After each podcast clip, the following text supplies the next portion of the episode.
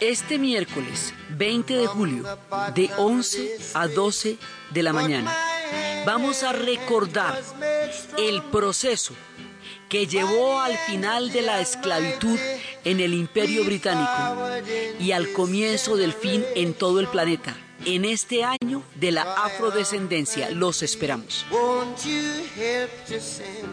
Buenas, en el año de la afrodescendencia vamos a recordar el proceso que llevó a la abolición de la esclavitud en el imperio británico y al comienzo del fin de la esclavitud en todo el planeta.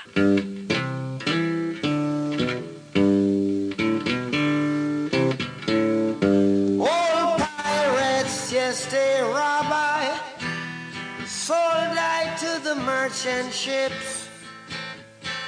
Minutes after they took I from the bottomless pit. But my hand was made strong by the hand of the Almighty.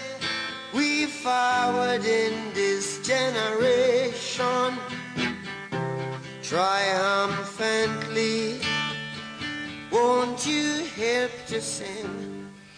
Con esta canción de redención de Bob Marley, contando la historia de los viejos piratas que los sacaron del fondo de las minas y los metieron en los barcos y los vendieron, y de cómo la fuerza del Todopoderoso hizo sus manos grandes y les ayudó a atravesar todo ese tiempo tan terrible y cómo es una canción de redención y cómo hay que eh, emanciparse de la esclavitud mental, nos decía Bob Marley.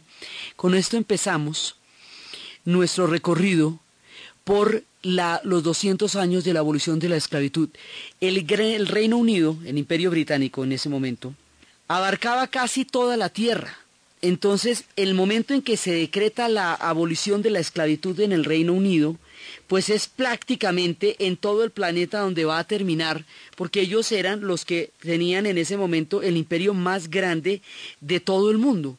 Esto es en 1807.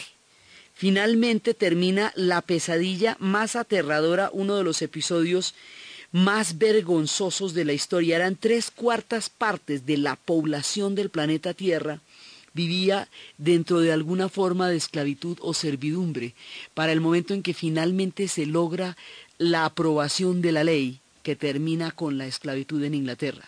Al terminar con la esclavitud en el Reino Unido, en Inglaterra, pues en todo el imperio británico, como ellos eran los dueños de los mares, entonces ellos inmediatamente van a vigilar que no haya rutas de esclavos en ninguna otra parte, y con esa capacidad que tenían para desplegarse por los océanos, pues la cosa empieza a, desaparecer en otras sociedades, habrá procesos mucho más duros, pero empieza, Inglaterra es la que va a ser la primera en crear estas leyes, el hecho de que personajes como William Wilberforce hayan llevado hasta el Parlamento después de una larguísima, larguísima, larguísima lucha, la ley que la pudiera abolir era muy difícil y se necesitó una sensibilización muy especial para que aquellos que vieran el dolor humano pudieran entrar y hacerlo posible para los otros.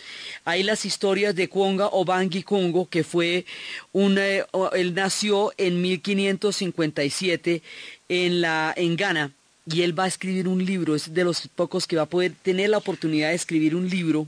Los cuáqueros fueron los primeros en oponerse, ellos en principio se opusieron a toda la esclavitud, en todas sus formas porque los cuáqueros viven con la ley de Dios. Y si la ley de Dios dice no matarás, entonces ellos no matan a nadie y en la esclavitud para la captura y para toda la gente era asesinada. Eh, la, ley de Dios dice que todos son iguales ante los ojos del Señor. Entonces, si todos son iguales ante los ojos del Señor, no hay esclavitud posible porque la igualdad es para todos y no depende ni de la raza, ni del color, ni de nada.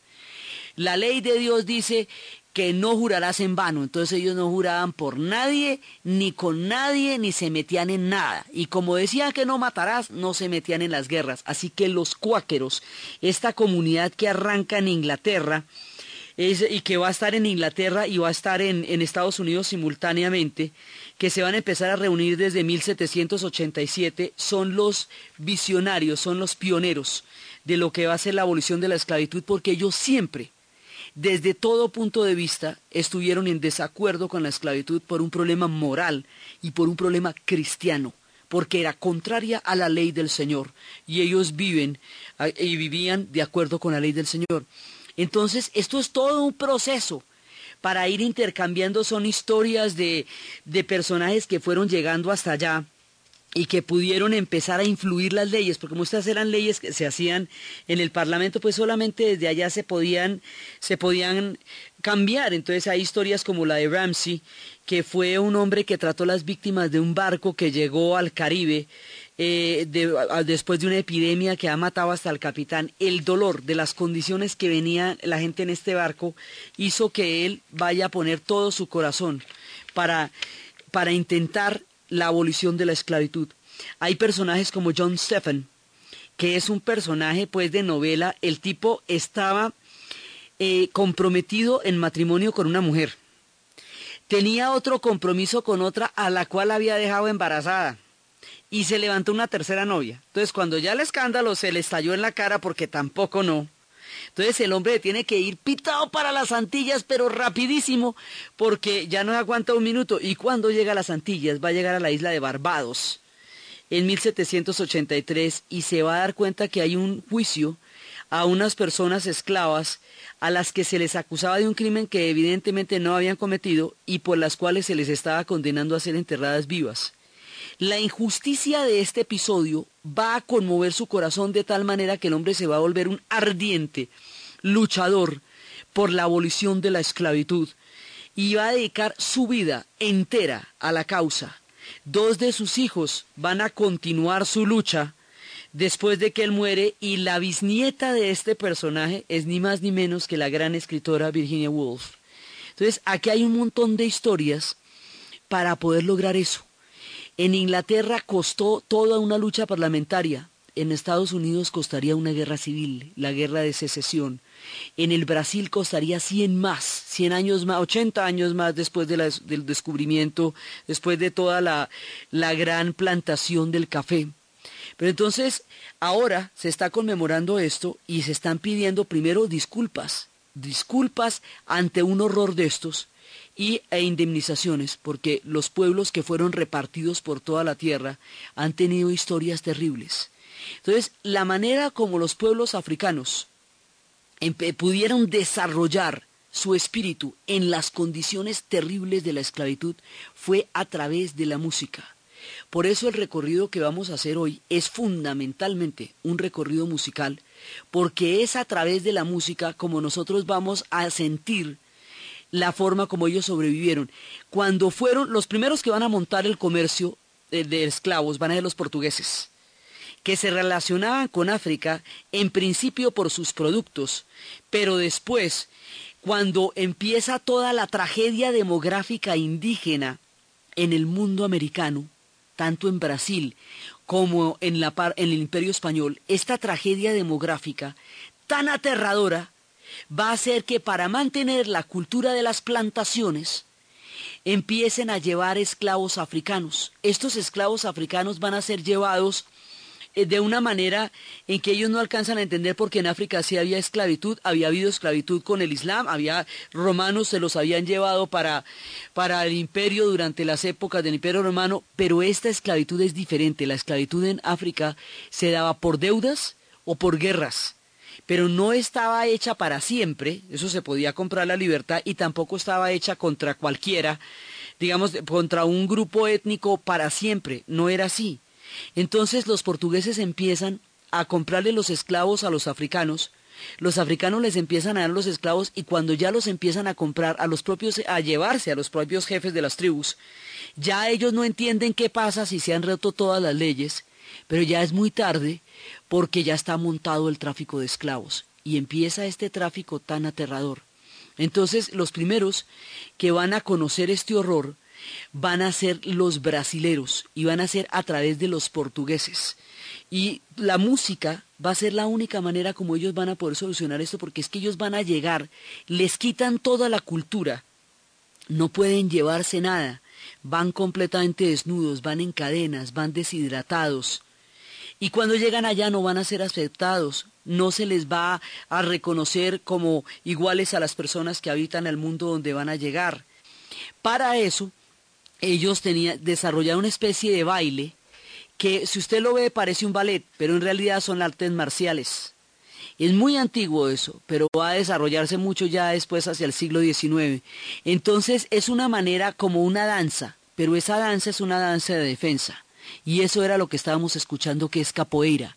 Cada uno de los pueblos de África va a resolver la tragedia de la esclavitud de una manera musical diferente. Los brasileros lo van a resolver, o sea, los pueblos yoruba que van a llegar a Cuba lo van a resolver a través del guaguancó y a través del son. Los pueblos yoruba que van a llegar al Brasil lo van a resolver a través de la samba. Los pueblos de Mali lo van a resolver a través del blues. Los pueblos de Benin lo van a resolver a través del souk.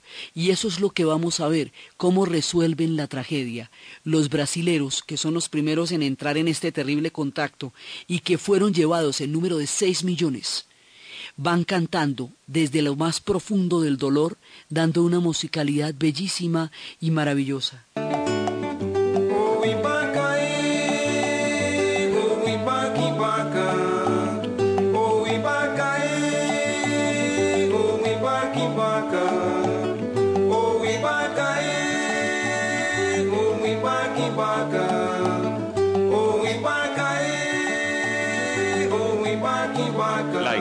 Del mundo en Caracol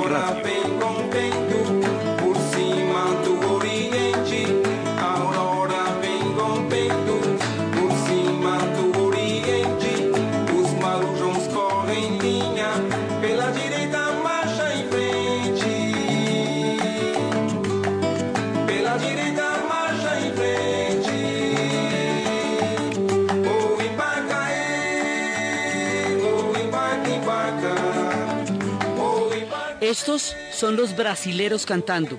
Son es una despedida que canta Celso Machado, pero estos brasileros vienen de los yorubas, vienen de Guinea. Cada una de estas músicas tiene un equivalente de dónde viene. Escuchamos de dónde viene, de los pueblos afroportugueses que primero vivieron el tráfico y empiezan a cantar y con ese ritmo en el corazón los brasileros van a crear lo suyo.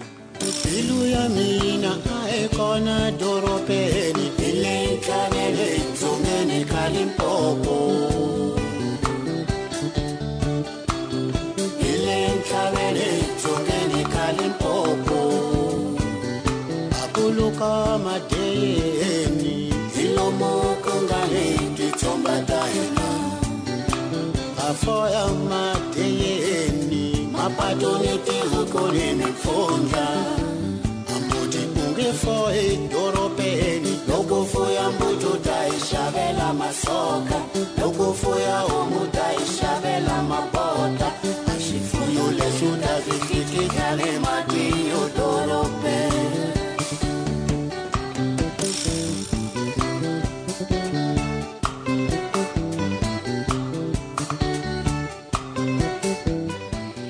Angola, de Mozambique, de Guinea-Bissau, van a llegar los que van a sufrir la tragedia en el Brasil. La tragedia en el Brasil está dada no solamente por las primeras plantaciones, por el azúcar y por el mundo que fue creando eh, alrededor de toda la gran riqueza de lo que fue Bahía, de todo esto, sino que después, cuando ya se había abolido la esclavitud en la mayor parte del mundo, es cuando empieza el comercio del café en el Brasil y eso es lo que la va a prolongar 80 años más, va a ser de los últimos países en terminar con la esclavitud. Entonces ellos se van relacionando musicalmente con los pueblos de Mozambique y de Angola, de donde ellos vienen, con la, la capoeira que estábamos escuchando, que era que procede también ahí de Mozambique y ahí de Angola. Estos pueblos africanos van a tener que aprender a sobrevivir en un nuevo mundo, creando una fusión y un sincretismo de historias, de lenguas, de música, para poder sobrevivir a una situación terrible en la cual ellos, como diría Malcolm X, fueron secuestrados. Malcolm X diría que el ser humano, que el hombre blanco secuestró más de 40 millones de personas y las llevó a vivir como esclavos por el mundo entero, porque esta gente era sacada de las aldeas y esta gente y la mitad de la, de, la, de la, aldea moría defendiendo a los que se iban a llevar, luego los montaban en estos barcos aterradores donde iban encadenados, donde la mitad llegaban muertos y eso era una, una mercancía, lo llamaban, era una mercancía que tenía un, un margen altísimo de muerte, o sea, un pedazo de la mercancía se perdía porque no, no se les consideraba humanos. esta gente va a tener que sobrevivir en las circunstancias más duras y van a llegar pues a Recife, van a llegar a Bahía y le van a dar la identidad histórica a Brasil. Y más adelante de toda esta música van a surgir los grandes que el mundo conocerá, que serán Toquinho, Vinicius, y que retoman siempre en su, en su música toda la historia que viene detrás.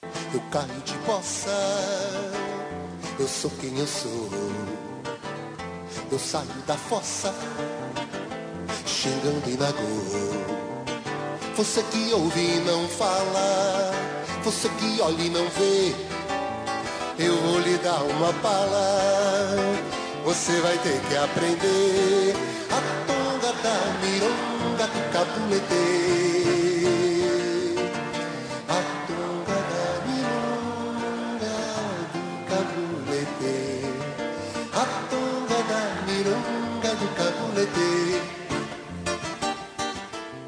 Después de implantado todo el tráfico por el imperio portugués, viene el imperio español.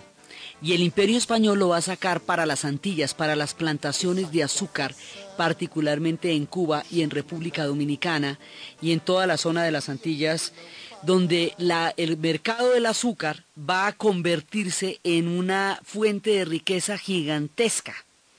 Esas condiciones en las cuales ellos tuvieron que trabajar en las plantaciones eran particularmente terribles, tenían los mayorales, tenían los, los que, que, eran los que los estaban permanentemente azotando, se agotaban, se acostaban agotados, el promedio de vida de un esclavo era de unos 15 años, 10 años, y, y, era totalmente reemplazable. Era una condición histórica absolutamente terrible que van a plasmar en la música para dejar como testimonio del sufrimiento tan impresionante de lo que significaba trabajar como esclavo en el ingenio.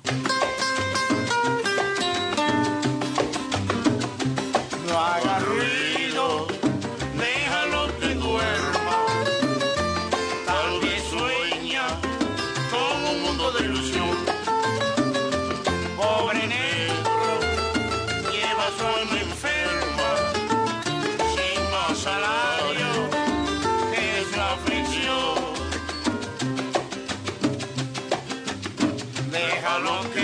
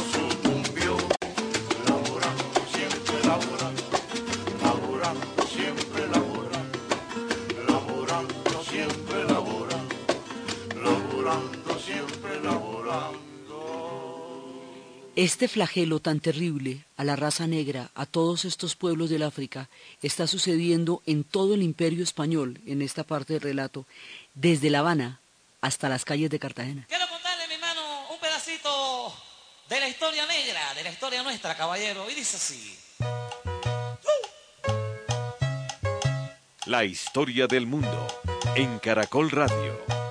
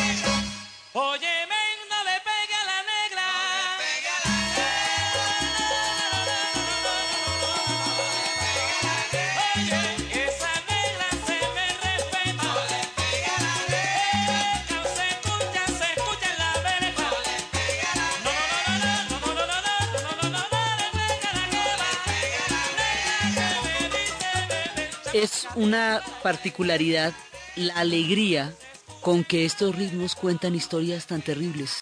Esta gente solo podía sobrevivir si le ponía una verdadera mirada de alegría a la vida porque no tenían ningún tipo de salida, era generación tras generación, no podían tener ni siquiera una familia nuclear, todos eran vendidos, podían ser vendidos en cualquier momento. Al disgregar las familias, al principio de la, de la venta en, en los puertos de embarque, era muy difícil saber quiénes eran los hermanos, de su familia original. Por eso, en Estados Unidos, en las comunidades negras, ellos se dicen los unos a los otros hermano, brother porque esto es posible porque todos los demás quedaron disgregados. Cuando nacía un bebé, había mujeres que amamantaban a todos los niños de la plantación, luego todos eran hermanos de crianza de ella. Entonces las relaciones familiares se hacen tan imposibles de volver a agrupar que ellos generalizan y se llaman a sí mismos hermanos. Entonces esto va llevando a que cada uno solucione la tragedia de una manera musical pero la solución es distinta en cada caso. De Guinea vienen unos ritmos que son los que nos van a dar eh, cosas muy parecidas a los que nosotros llamamos la salsa o el guaguancó en el futuro. La salsa, digamos, mucho más adelante como un movimiento musical que se desarrolla en Nueva York ya en el siglo XX, pero estos ritmos son el testimonio de este dolor en el tiempo. Entonces vamos a ver las dos soluciones históricas desde Guinea hasta Cuba cómo pasando de Congo, de Guinea y de hasta la, hasta la isla de Cuba se va a lograr una continuidad musical, que es la única continuidad histórica que hasta ahora se les había podido brindar.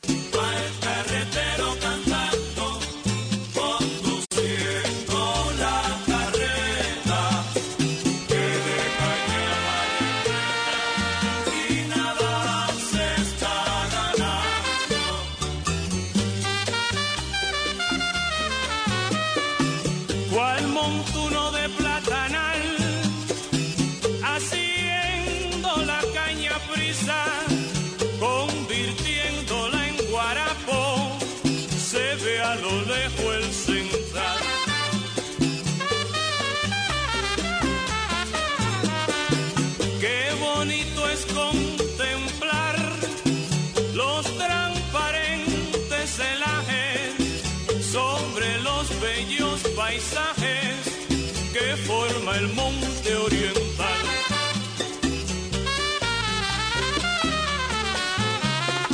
Se parece un sol menar. De estas tierras de Oriente que estamos escuchando, ¿de dónde vienen estos ritmos? ¿Cómo llegaron allá? Pues vienen de Guinea.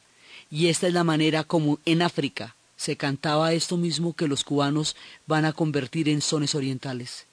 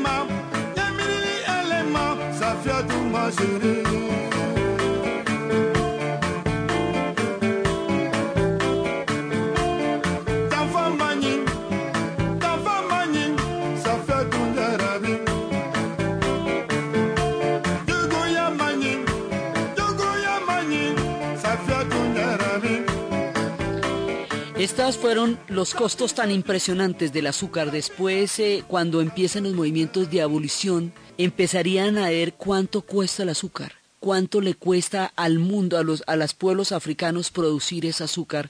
Y va a haber Thomas Clarkson, que va a ser uno de los grandes abolicionistas en Inglaterra, va a empezar con una idea que hoy llaman el comercio con justicia. Y el hombre va a empezar, después de todas estas historias del horror del azúcar, a decir cuánto cuesta la sangre de esta gente en el azúcar. O sea, ¿le sabe dulce a usted un azúcar cultivada de esa manera? Y empieza a tratar de cultivar un azúcar que no esté mediada por la esclavitud. Y empiezan a hacer votos de no tener nunca esclavos y de liberarlos. Y es toda una historia de conciencia a través de los productos, porque pues qué más rico, eso llegaba café, llegaba azúcar, llevaba tabaco, llegaba cacao, pues ¿para qué más? Dice, no, pero verá, ¿de dónde llega esto y cuánto está costando? ¿Y qué tan chévere le parece a usted después de lo que sabe? ¿Se le seguirá sabiendo dulce el azúcar? Entonces, esos son, digamos, todos los pasos, porque es un proceso larguísimo para llegar a la abolición, porque era un sistema económico, una forma de vida, un estatus, o sea, eh, fundamentaba el mundo europeo y el mundo norteamericano durante tres siglos. Bajarlos de ese tren va a ser una cosa complicadísima, pero complicadísima. Entonces, hay otro elemento que va a contribuir a, que se llegue a la abolición de la esclavitud. Los haitianos venían de la tribu Benim, África tenía grandes reinos, grandes, grandes reinos. Tenía los reinos de Hausa, los de Carmen Borno, tenía los reinos del Gran Zimbabue, tenía los reinos de Mali, reinos que habían desarrollado civilizaciones milenarias, civilizaciones que no se traducían en la piedra, sino en una profunda interrelación con el cosmos que tenían los africanos, y se les trataba como si no tuvieran una cultura o una civilización. Dentro de ellos, un reino maravilloso enorme, poderoso, que era el reino de Benim. El reino de Benim, en el momento en que se presentó la esclavitud, de cuajo la rechazó, porque decía que meterse a venderle esclavos a los europeos, de hecho, ponía en peligro a su propio pueblo, aunque no se los llevaran a ellos en primera instancia. Muchos los de Benim se las olían, se las olían que eso no era chévere. Y el hecho de que unos sí aceptaran vender los esclavos y otros no empezó a dividir el África, porque los yorubas sí aceptaron entrar en el comercio, pero los benim no aceptaron. A la final a todo el mundo se lo fueron llevando, porque ya después, cuando eso se volvió una industria tan rentable, cuando la libertad humana se vuelve lucro y se vuelve dinero y se vuelve una industria rentable, cuando la monstruosidad se vuelve dinero, eh, es cuando se tocan niveles muy bajos de la especie humana y tratar de hacer conciencia de eso es muy difícil, es muy complicado, esto se va a gastar mucho tiempo para entender que es completamente inmoral convertir la libertad humana en un negocio de lucro y la fuerza de trabajo de las personas en una manera de enriquecer capitales gigantescos que alimentaron imperios. En última se los llevaron a todos y se van a llevar a los Benin, y los Benin van a llevar van a convertir van a hacer un sincretismo no a través de los ejús ni de los ifás, como hicieron los yoruba en la santería tanto en Cuba como en el Brasil, no a través de los guerreros ni a través de los santos, como se dan en estos dos lugares, sino a través de una manera diferente que es muy particular suya, que se llaman los loas y los loas, que son estos señores que también van a entrar dentro del mundo de los franceses, porque los haitianos fueron llevados como esclavos por los franceses. Entonces la solución histórica de los haitianos es una música que se llama el souk. La historia del mundo en Caracol Radio.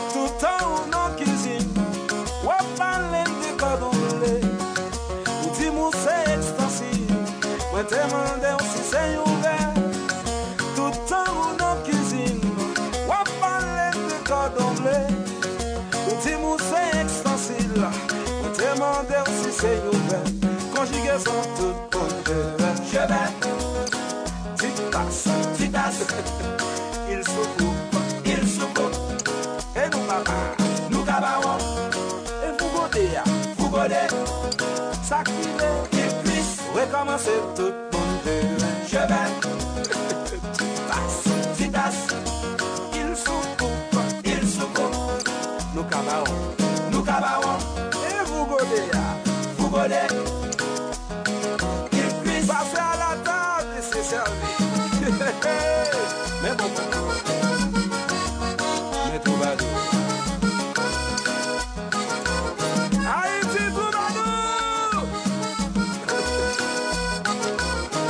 Una de las razones por las cuales Inglaterra no aceptaba la abolición de la esclavitud era porque decía que si ellos abolían la esclavitud en el Caribe, le iban a dejar todo el tráfico en las manos a los franceses.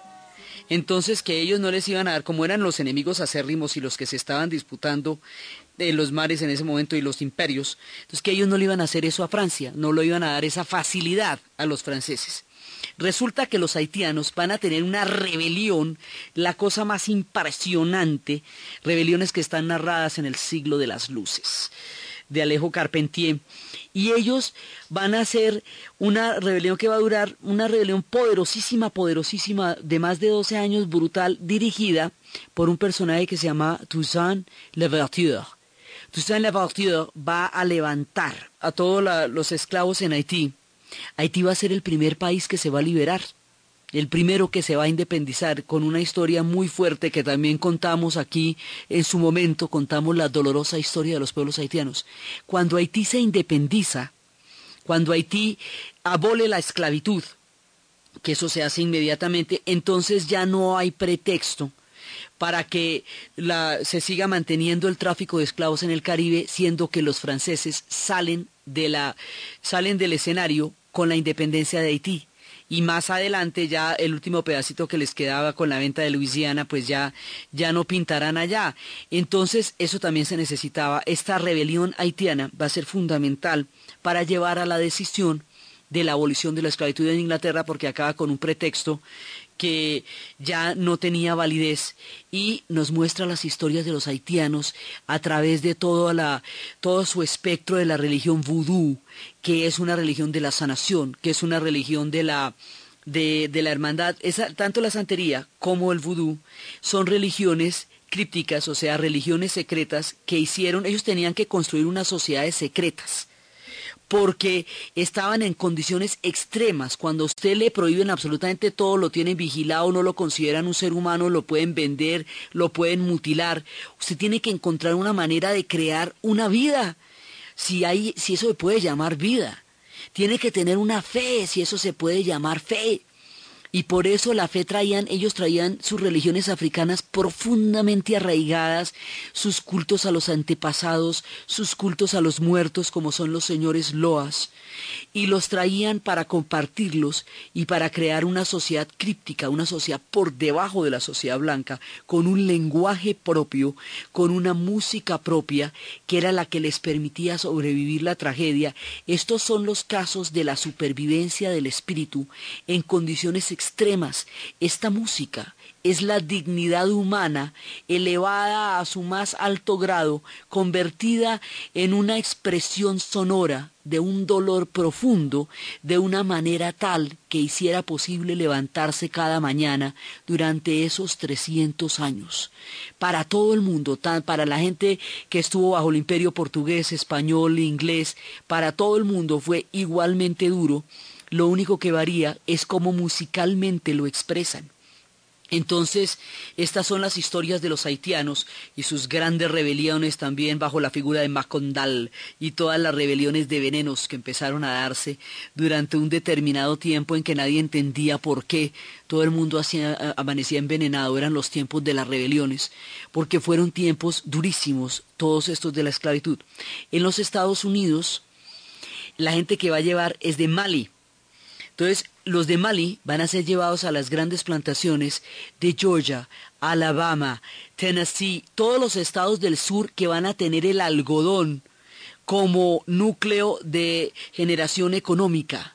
Toda la gente de allá, eso va a estar en todos estos lados. Entonces las plantaciones de algodón van a tener unas historias de una tristeza, porque además ellos después, como era de difícil la esclavitud en los Estados Unidos, ¿Cómo estaría de arraigada esta cultura hacendataria, terrateniente, esclavista, que se sentía infinitamente superior a los esclavos negros porque los tenía a su servicio y porque aunque su situación llegara a ser precaria, siempre la de los negros era más precaria? Sobre eso se fundó la base de todo el prejuicio porque a los pueblos que, se, que han sido llevados a estos, a estos horrores, además salen a deber porque les montan todos los prejuicios y quedan estigmatizados por haber sido llevados a la fuerza como esclavos. Digamos, es una injusticia de un tamaño muy grande y en estas épocas se está tomando una conciencia histórica de eso. Por eso se les pide, discúlpense. En estos tiempos se les está diciendo, por lo menos discúlpense, porque lo que hicieron no tiene ningún perdón. Entonces empiezan todas estas historias de las plantaciones y la solución musical va a ser muy diferente. Como ellos vienen de los pueblos de Mali, su musicalidad va a ser muy distinta. Su musicalidad se va a expresar a través de los spirituals, a través de los gospels, a través del blues. Ellos no van a poder hacer una equivalencia de la santería como la hicieron los haitianos en Haití, en Brasil o en Cuba, porque no católicos. Los católicos, en, el catolicismo hay santos. Y esos santos pueden entrar en equivalencia con los dioses africanos. En el protestantismo no. Entonces los protestantes no pueden establecer esas equivalencias que son el sincretismo, sino es la pura palabra de la Biblia la única mediación que ellos tienen. Por eso no hay santería en los pueblos sajones que fueron esclavizados por eh, poblaciones anglos, por poblaciones protestantes, porque el matiz religioso es completamente diferente. Entonces es de las letras de la Biblia de las canciones del Espíritu, de las oraciones, es en las iglesias, donde ellos van a empezar a procesar este dolor y es a través del blues como lo van a mostrar y esta música expresa el desgarramiento. Entonces vamos a ver a los pueblos de Mali, cómo es que ellos tocan y cómo esa música, atravesando el mar, llegando a las plantaciones de Georgia, Alabama y Tennessee, nos va a producir el blues.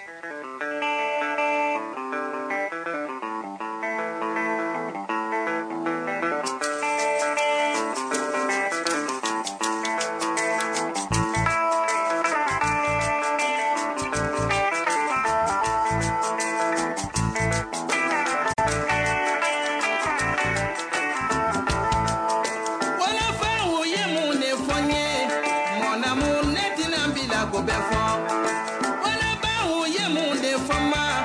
Ma chérie ne tɛna bila ko bɛ fɔ sigiɲɔgɔn ye mun de fɔ ye mon amour ne tɛna bila ko ye de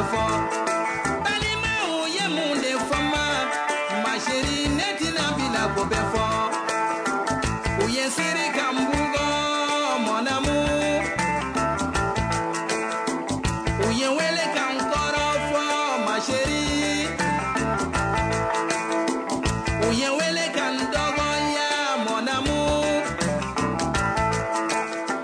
Esta música de Mali, estas historias así profundas, esta musicalidad tan entrañable, va a dar origen al blues y John Lee Hooker nos va a contar cómo suena eso.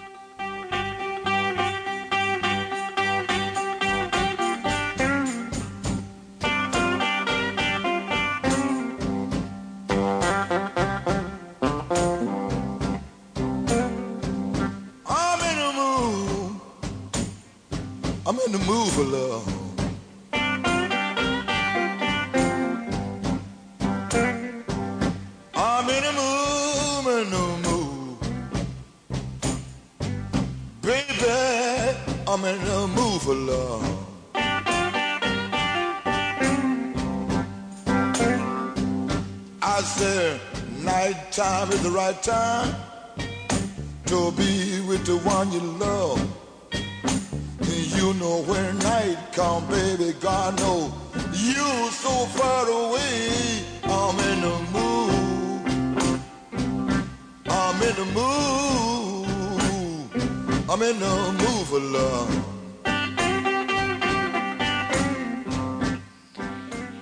En Estados Unidos la cosa va a ser mucho más difícil, como les digo, porque va a haber una guerra entre el norte y el sur. El norte industrializado y el sur esclavista.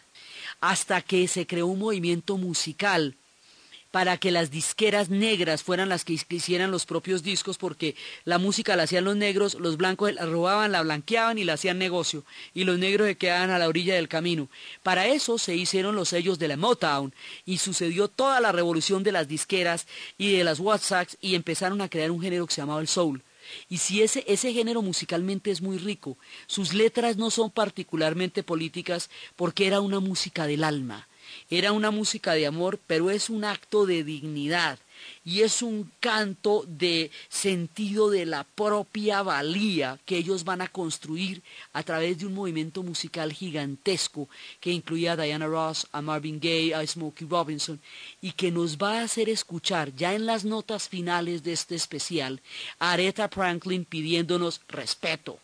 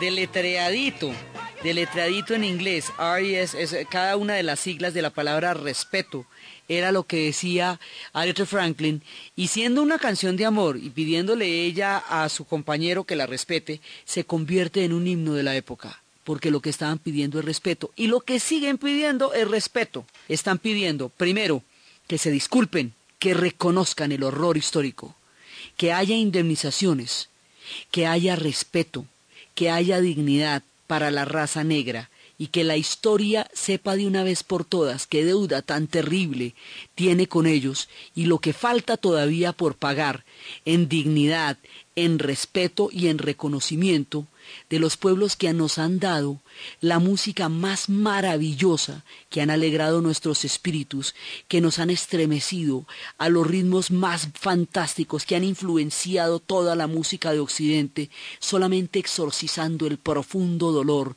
de un oprobio histórico como la esclavitud. Por eso nos hemos reunido con ustedes para escuchar musicalmente los testimonios de grandeza, de dolor, de respeto y de dignidad de los pueblos negros que sufrieron toda esta travesía en la historia. Entonces, desde los espacios de la dignidad histórica, desde los barcos, desde el coraje de los abolicionistas, desde la fuerza del espíritu de los africanos que con la sola música fueron capaces de sobrevivir, desde los sufrimientos de las plantaciones, la amargura del azúcar, la resistencia de la capoeira, los venenos de Macondal, las historias que se cantaban en las plantaciones del trío Matamoros, la alegría dulce esta tristeza amarga que estos pueblos cargarían por 300 años, la memoria histórica que aún queda y la búsqueda del respeto en la que todavía están. En la narración, Diana Uribe. En la producción, Jesse Rodríguez.